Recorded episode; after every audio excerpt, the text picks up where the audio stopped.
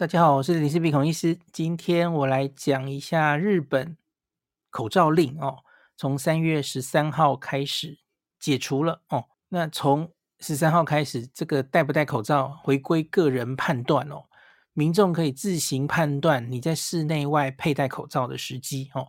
那没有人会强制要你戴或不戴哦，尊重个人意愿。其实很多国家早就都已经放了嘛哦。那日本算是慢的，那我们台湾在早在二月二十号，其实也类似，我们的口罩令也早就打开了嘛。哦，那除了我们台湾还没有解除的是这个交通工具上面，哦，公共交通工具上面，我们基本上建议还是要戴。那日本现在是交通工具也放了，哦，那我现在先讲一下日本，那我们再讲到台湾目前。口罩令的状态哦，那这个其实是早在二月初的时候，日本政府就已经定出啊，从三月十三号开始会松绑口罩政策哦。那去年上半年，日本这个外面室外口罩令早就开了啊，他们开的比我们还早哦。所以我去年七月回去日本四十天的时候，那个是口罩令名义上早就开了，可是问题是几乎大家都戴着。没有人理，大家戴习惯了或怎么样哦。那这个今天开始，当然就是连室内哦也放了哦，不论室内外都尊重个人的选择哦。那不强制规定要戴口罩，就是把口罩令解除的意思哦。那我先把结论写在最前面好了哦。很多日本人其实是已经经过这三年哦戴口罩戴习惯了哦。而且你不要忘记，日本本来其实戴口罩的人就有一定的比例呀、啊。有一个很重要的原因是花粉症啊，特别是最近哦，春天哦，今年的花粉症听说哦，这个花粉量呃更高哦，非常严重哦。那所以我预期各位啊，假如最近短期内，至少大概到四五月之前哦，短期内到日本，你还是会看到口罩覆盖率很高的景象哦。那真的是不是要有什么改变？我觉得可能会在他现在是已经确定五月八号，就是黄金周过后之后哈，那一切顺利的话然后会在那个时候传染病降级哦，从二级降到五级。那从那个之后啊，也许我也许然后会更多人把口罩拿掉哈，可是，在五月初之前哦，可能大概还不会有太大的改变。那所以，而你旅客去日本玩哦，要不要带啊？我觉得老话一句啊，主要还是看你自己是不是万一得新冠之后是重症的高风险族群哦。这个跟你判断你现在在台湾要不要戴口罩，我觉得是不一样的哦。我们其实现在不会这么怕这个病，不会这么怕染疫，可是我不希望我在旅行中染疫呀。哦，这个大家应该同意嘛？哦。麻烦嘛吼，我要染疫，我就在台湾染一染，我这个去看病什么都很方便哦，没有语言的问题吼，没有费用的问题啊。可是你在人生地不熟，然后难得的假期又染疫，还要去就医，这扫兴啊吼。那假如你自己是有重症高风险的人，那假如还是有有机会重症嘛，那当然是非常不希望见到的哦。那所以。我觉得那跟你现在在台湾平常要不要戴是两回事了哈。旅客的状况哦，我我还是会戴了哈，特别是高风险族群的人，我完全不会怕我再染疫一次啊，第二次中奖，第三次中奖，OK。可是我不希望发生在我旅游的时候嘛，我相信你也是哦。那大家要自己做判断了哈，你要不要戴，你就自己 看你自己的那个高风险族群与否哈。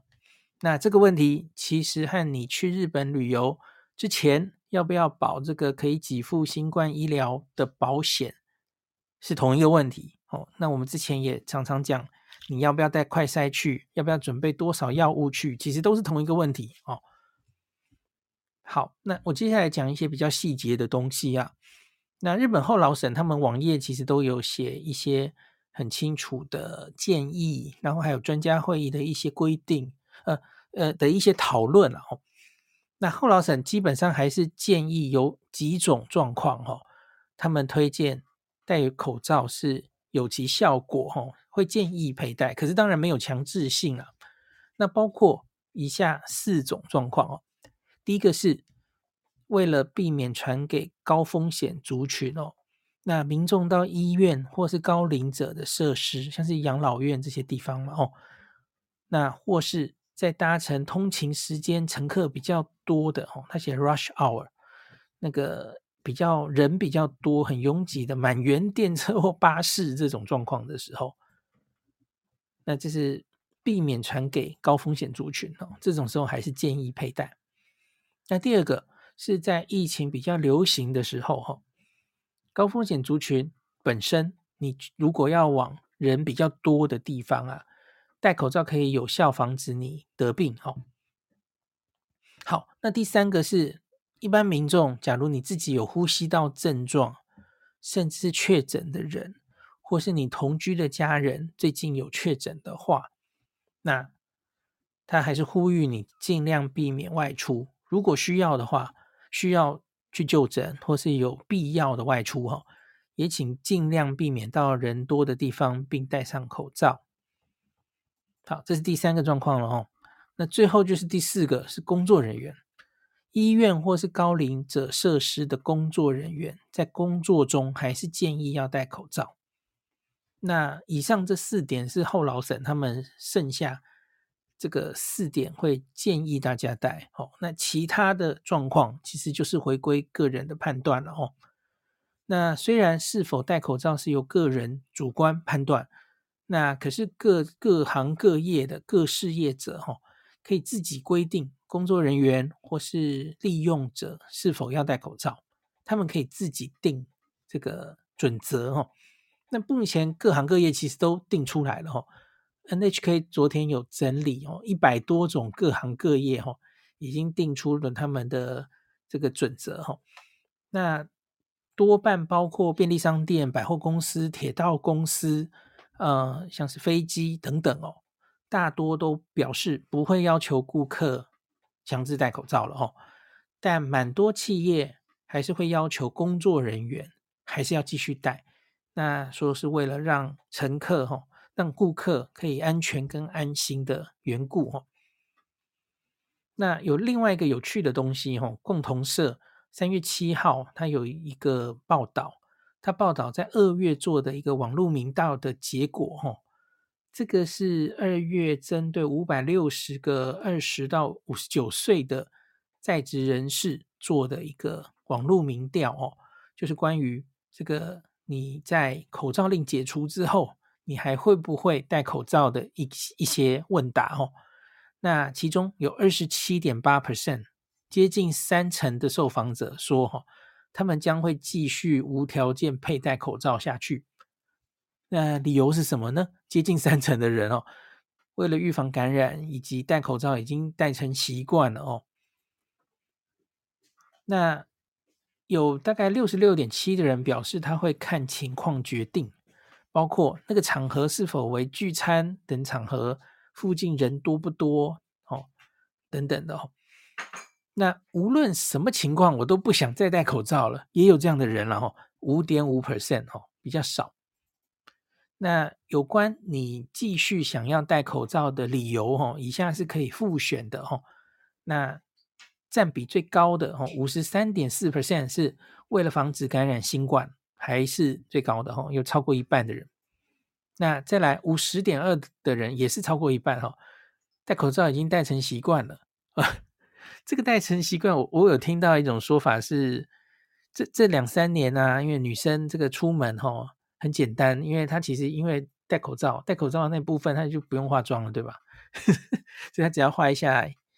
眼妆，那所以现在一一下要拿掉，有点不方便哦。所以有一些人，哎，这个已经成习惯，搞不好这个答案里面有含有这个原因哦。那另外有三十九点二 percent 是说防止新冠以外的传染病，也是可以防嘛吼。那另外还有人在自由填写栏目中写说哈。因为要视周围的情况做出判断，因此最终难以很快摘下口罩。好，这个就是这个我我昨天在脸书写的内容哦。那另外，NHK 其实有整理，嗯、就是到目前为止有各行各业哈、哦，后劳省去，呃，不是，这是内阁府整理了哦。他说，大概现在已经有一百八十七个职业哦，他已经更新了他们的指引哦。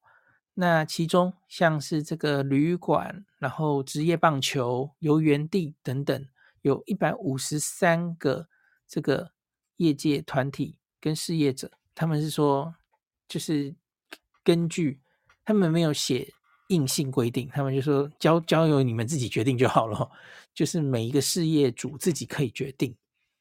那另外有这个十八个十八种职业哦。是说要求工作人员要带，那包括这个大概包括了邮局或是那个三温暖这种地方吧。那另外是不管工作人员或是使用者，大概都还是要求要带。总共有十六种业主哦，像是职篮、职业篮球，还有职业高尔夫球等等的这些。就是每一个行业可以自己决定的的意思，然后，那可是后劳审强调是重点，就是不不会呃强制哦，不会强制本人，这个本人是一定想带或一定不想带，那没大家都尊重哦，那不会去就是呃一定要怎么样，然后违逆个人的这个意愿这样子哦，基本上原则是这样子哦。好，那当然，在飞机上，然后在学校，其实基本上都已经解禁了哦。原则上都是解禁，可以把口罩拿掉这样子哈。好，那专家其实他们专家会议后劳审的专家会议也有提出一些意见然后。那他们有说，所谓的个人判断，你到底应该要用哪一些状况来判断哦？就不用写得很清楚了。可是其实我觉得后疫情时代，早就很多事情都是。回归到个人判断哦，你不要什么东西都是大家告诉你要怎么做。我记得我们很早就讨论过这一题嘛，吼。那一个最大的原则当然就是你周边没什么人的时候，那你戴口罩干嘛？哦，没什么意义哦。那这个日本的专家委员会考虑五点了吼，第一个就是周边的人的混杂的状况，像满员电车那种，你可能还是戴着比较好嘛，哈。好，第二个就是你处在的空间的宽广度哈。假如是在很闷很小的空间，当然可能还是戴着比较好哦。第三个是你会停留在那个场所的时间哦。那第四个是你遇到的人会不会比较多是有重症化风险比较高的人哦。那第五个就是不特定集团。就是你会遇到非常多不确定是什么样状况的人，哦，人非常多的地方，也一样。他们长久以来强调的三密，哦，假如就是三密的状况的时候，可能你还是可以考虑把口罩戴起来。那特别是高龄者嘛，吼，那个甚至你是没有打疫苗的人，吼，那这感染疫风险比较高的人，这样子，吼。那另外。他们的专家其实还有整理一些戴口罩确实是可以把那个感染防止的一些文献，那降低的倍数哈，都都把它整理出来哦。戴口罩确定是有效的哦，他把他科学文献都整理出来哦。他们总共解析了全世界各国的七十八件研究哦。那戴着口罩一个礼拜，跟完全没有戴口罩的人相比，吼，戴一个礼拜大概可以降到零点八四倍感染的几率，哦。那假如是两周的话，是降零点七六倍这样子。然后各国从二十一个研究解析，吼，假如是推荐全体社区的人都戴着口罩的话。那对于新感染者数，还有入院患者、入院死亡，其实都有减少的倾向哦。所以基本上他们还是觉得戴口罩是有一定的效果。那名古屋工业大学有一个平田教授，他的这个呃研究，他的研究团队吼，他们用 AI 哦，他们用这个模型去算，以东京来作为例子吼，假如他们做了两个模型，第一个是假如还有一半的人持续戴口罩的场合，那另外一个是假如有八成的人都不戴了，哦，就是只剩下二十 percent 的人戴哦，二十跟五十，然后那这样子的话，那他去跑哦，那他是预估，比方说今年内啊，以他们的模型看起来，他们预估大概在五月中，在八月，然后还有年底天气又变冷的十二月，可能会有三波疫情哦。那可是假如是戴口罩人越多，那个坡峰都会比较低一点哦，所以他们是有算这样子的的模型，这样子哦。以东京只说东京的话，哈，假如只剩两成人戴口罩，那东京在大型连休过的五月中旬，一天可能会有大概八千六百人染疫。可是假如可以维持在五成的人戴口罩的话，那大概那个 peak 就只有五千五百人。所以他们的专家还是就是觉得戴口罩还是有它一定的效果了哈，所以还是回归个人判断。那可是他们其他的各种防疫的措施还是会做的哈，不会就此就完全放手这样子哈。那那个尾生茂会长，那他在二月的记者会的时候是跟大家说，完全让大家自己判断哦。那大家也要考虑一下，不要让别人感染哦，就是也被为别人着想，特别是你可以碰到的是一些不特定多数人集中的场所，那你会碰到一些高龄者的时候，那特别小心不要感染到别人哦，就是为为他人着想的意思。好，那这个是日本的状况，那我们回头来看一下台湾了哈。台湾最近其实陆续推出了一些，都是要那个继续解封哈。那三月二号的记者会，王必胜指挥官有说，我们有一个防疫解封的三阶段时程哦。那预计其实已经公布了哈，我们应该是三月二十号开始吧，一个一个礼拜后，预计完成这个确诊免隔离的新制啊。那四月。有望放宽医院的感染管制，那力拼五月把这个新冠降类吼降级，那跟日本的时间跟日本、美国的时间同步吼，大概都是五月这样子哦。那我们的国内的疫情是稳定下降，日本也是了吼。那虽然我们历经了二二八的廉价吼，那可是从这几天的疫情趋势分析，我们没有看到廉价回补的情形。那你看，我们这个一堆国人都出国回来哈，没没有看到疫情变严重哦？那疫情持续呈现平稳哦，中重症死亡人数与前几周相比，甚至有下降啊。所以因此，其实已经就是会陆续继续往下松绑哈。那假如成功，我们走到了第三阶段降类的时候，指挥中心就可能会是降级或是解散了哦。那 WHO 在四月将会再度讨论哦，他们几个月就要讨论一次嘛哦，是否要解除这个国际公共卫生紧急事件？那五月就是美国跟美日本都是抓在五月，他们要调整降这个感染症的分级哦。那我们台湾是二月二十号口罩令松绑嘛？那三月六号校园口罩也松绑了。那所以。这个是我们台湾自己的一个流程。那在这个同时，有做几件事情哈。一个就是，呃，等一下，一个就是有一个叫做疫苗加一的政策哦。三月六号开始上路的哈，就是三月六号到四月底这段时间，那指挥中心就让大家这个鼓励。有三类的民众，你可以再打一剂疫苗，那是次世代疫苗这样子吼。那我为什么会想讲这个？是因为最近就就有人又问我说：“哎，那个去日本前要不要打一剂疫苗？”我个人觉得没有一定的答案哦。那我觉得可以根据这个指挥中心说的这三类人，那我会鼓励你可以再打一剂疫苗。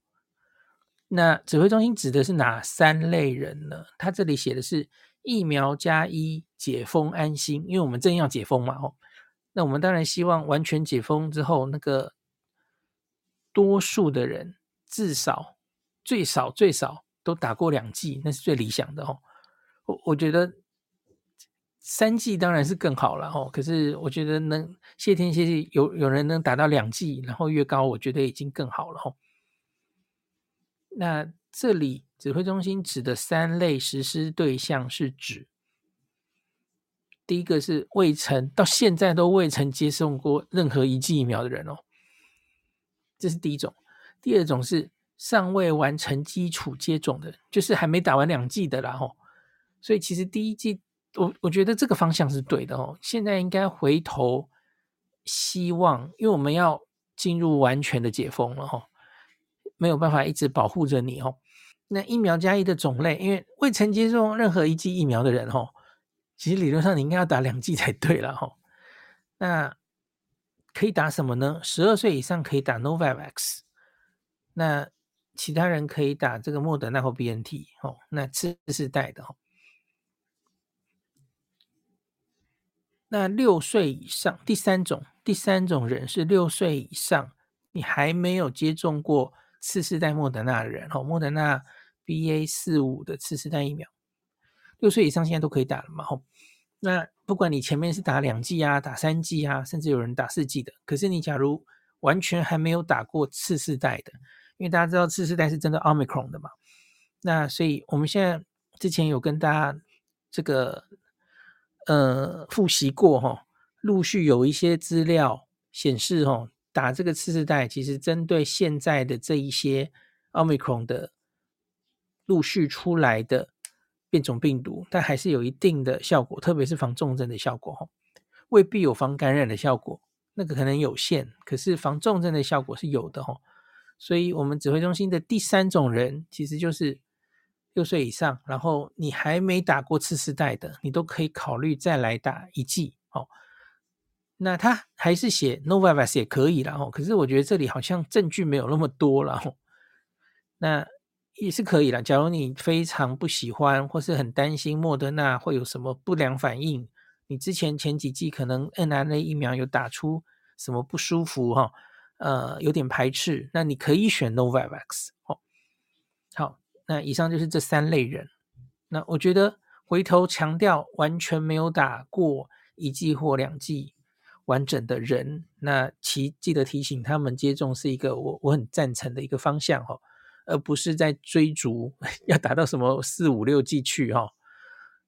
所以这个其实几乎就是最后一步了哈，因为我们已经要完全开放恢复到正常生活了哈，还是希望尽量大家的打完两剂，像你看美国直到现在还是规定。打完两剂才能进美国嘛，有一定的防重症的保护力，它才让你进美国哈。这个政策至今都没有变嘛，所以我觉得这个是我我赞成的。那这里可以回头来讲一下哈，我们不是说日本五月八号它要二类降到五类，我发现现在很多人呐，好像就已经理所当然的觉得日本大概在会在那个时候哦。解除边境检疫要求，一定要打完他们认证的三剂疫苗的这个政策，大家好像有点理所当然，觉得那个时候应该会同步拿掉哦。诶，各位同学，我没有那么确定，我我现在没有看到他们有针对这件事情的很多讨论，或是有确定要拿掉哦，我没有看到哦。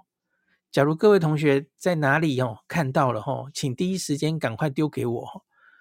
我好像依稀记得在应该是岸田吗？还是我忘记是那个后后老省的什么官员在在新闻里面稍微有提到。可是问题是，我觉得那个就是稍微提到边境管制，可能也会有什么变化哦，可能会拿掉。我我忘了，然后我我我最近看的新闻，我没有具体的看到他们很确实的说要往这个方向走哦，所以我觉得大家还不要太嗯、这个像是很多其实是打高端的朋友就觉得他等着要五月去哦，因为就不用做 PCR 了哦，因为规定可能要改变了，都降级了，还在规定什么疫苗哦要要打哦，诶，可是我我跟。各位讲，我个人的想法是，他不一定一定是画上等号的耶。怎么说呢？美国现在也几乎就没什么人理嘛，吼，就降级啊。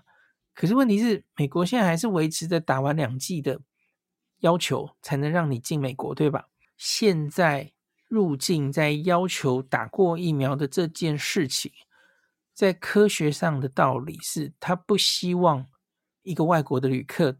到他的国家重症，而这个跟解封与否、降级与否，我觉得是没有关系的。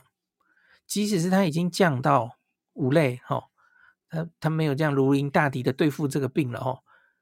可是他应该还是不希望外国太多外国观光客到日本重症，他他要负担你的医疗。我是日本的话了，哈，我我是日本政府的话。我我会觉得我我我可以留下这个政策，我还是希望入境日本的人。当然，你可能你可能可以不需要 everyone 每一个人都这样规定。我的话，我就会规定六十五岁以上。好，你要六十岁可以了哈，六十岁以上，呃，我还是希望你至少打完两剂或三剂，这个他们自己去规定就好了哈。那我觉得，要不然。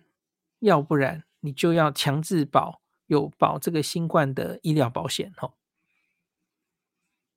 好，可是问题是这是我个人的想法哦。那日本政府不一定是这样想的啊哦，我也不知道，时间没有到，我不知道他们真的会到时候会怎么规定哦。那我只是想跟大家讲，在我录音的此刻，三月十三，我没有看到白纸黑字或是很具体的，因为他们通常政策变的时候会有风声出来。就是政府人士表示哦，这个入境检疫将有重大改变哦。呃，五月八号以后不用再看这个哦，Visit Japan Web 不用上传这个疫苗注射证明了。我没有看到啊，我看到很多人好像已经理所当然觉得会这样走哦。呃，也许真的会吧哦。可是我们至少等到他看他真的表示会这样做之后，你再再再确定这件事嘛哦。我是觉得未必一定会。呃，同步做这件事，他们也许还要再看一阵子哦。谁知道日本人怎么想哦？好，那这个，诶，我我我还有什么没有讲的？我看一下哦。台湾这边我好像还有一点没有讲，等一下。哦，对，台湾的口罩政策我还没有讲哦。等等一下，等一下哦。就是轻症免隔离那个吼，那个我要不要讲啊？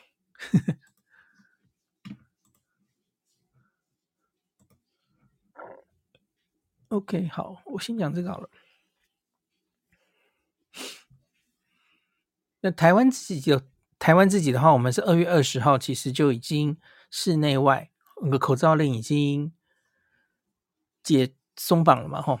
我们时隔八百多天，这个口罩令就已经也是回归个人判断嘛，哦，那只是我们还规定着有一些场合是需要戴的，哦，像是其实跟日本现在规定的有点像了，哦，只是他们是建议，哦，我们大概这些地方还算是强制要吧，哦，医疗机关、医事机构、老人福利机构、长照机构、荣誉国民之家，跟跟他们其实一样嘛，哦，啊，等等等。还有，我们多了一个公共运输及特定运具，什么救护车、富康巴士、铁路、捷运、缆车、公路客运、市区的公车跟计程车、空运及海运。好，这些东西我们目前还规定，交通工具还是规定要带的哦。那这个接下来更松绑，四月、五月可能才会考虑再变动吧？哦，我想那应该只是时间的问题了哦。那这个是台湾跟日本目前时点比较不一样的地方哈。那他们交通工具其实规定的很简单，就是还是回归个人判断。那只是他多一句说，假如是满员电车比较拥挤的那种时候哈，那还是建议你戴。好，就是这样而已。我觉得我们大概最后也会走向这样子吧哈。那哪些族群情况需要戴口罩？我们指挥中心说一样了哈，年长者跟免疫低下者外出，有发烧后呼吸道症状，人潮聚集无法保持社交距离或通风不良的场所，年长者跟免疫低下者，好，大概就是这样，然后都是老生常谈，你自己应该知道要保护自己的哈，以后就是国家不能一直 每一个在那边告诉你什么时候该做什么哦，你要自己有自己的判断哦。所以，我们台湾二月二十号这样子放松口罩之后，看到这个疫情也还好嘛吼。特别在经过二二八之后，也也又度度过去了，所以我觉得就是接下来就是一路继续慢慢的把它放掉了哈，最后连这个指挥中心可能都会解编哦。那最后就是前几天宣布的嘛吼，我们这个轻症也开始免隔离了吼。这个东西，我想它一定会越来越这个滚动式调整哦。我们现在这个轻症免隔离，然后应该是指通报重症的意思哦。这个是三月九号的新闻稿，三月二十号起，新冠轻症免通报、免隔离，那改为零加 N 哦，自主健康管理。所以就是以后大概就是只有重症需要通报了哈。所以你看台面上的确诊的数字哦，那可能就会更低了。呃，我很早就跟大家讲，这个新冠终究它可能就会变成就是跟流感一样，你只要通报重症就好了吼。那这种时候你要有另外的方式掌握它的流行的状况嘛吼，因为你只看数字会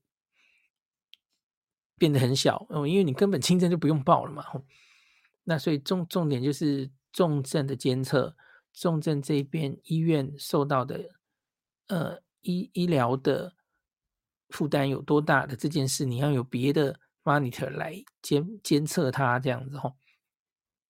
好，这大概这个疫情大概就是差不多了吧？我我觉得这搞不好是我们最后一次讲疫情了，会不会？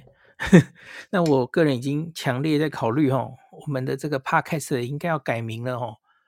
因为我觉得可以把“新冠病毒”四个字拿掉了哦，它已经不再重要了。所以林氏璧孔医师的日本旅游新冠病毒讨论会哦，应该差不多也该搞改名了哦。我觉得孔医师可能还是可以留着 的。嗯，我我有点犹豫，名字要改什么哦？的日本自助旅游中毒者吗？很怪，不知道改什么比较好哎。我觉得讨论会可能可以拿掉了，新冠病毒也可以拿掉了哦。假如大家有什么呃点子，也可以 留言给我哈。哦，这个 podcast 应该要改成什么名字比较好呢？嗯，好，那今天就讲到这里喽。感谢您收听今天的林氏璧孔医师的新冠病毒讨论会。如果你觉得这个节目对你有帮助，喜欢的话，欢迎你推荐给你身边的朋友，或是在 Apple Podcast 上面留下评价，后也可以留言哦。五星好像每天都可以留哦。希望大家当我的种子教师，推广正确的新冠卫教，以科学防疫，不要只以恐惧防疫。行有余力的话，欢迎您赞助林氏璧孔医师喝杯咖啡，让我可以在这个纷乱的时代继续分享知识。努力做正确的新冠相关卫教。如果你想看到更多孔医师分享的新冠疫情相关资讯，或是林氏璧发的日本旅游资讯，欢迎你加入脸书上的日本自助旅游中毒者粉丝专业。那或是我也有 LINE 的官方账号，或是 Telegram。那这一些连接都在 Pocket 前面的我的电子名片里面，可以在一个页面就看到我所有的发声管道，都欢迎您加入。那我们就下一集再见喽。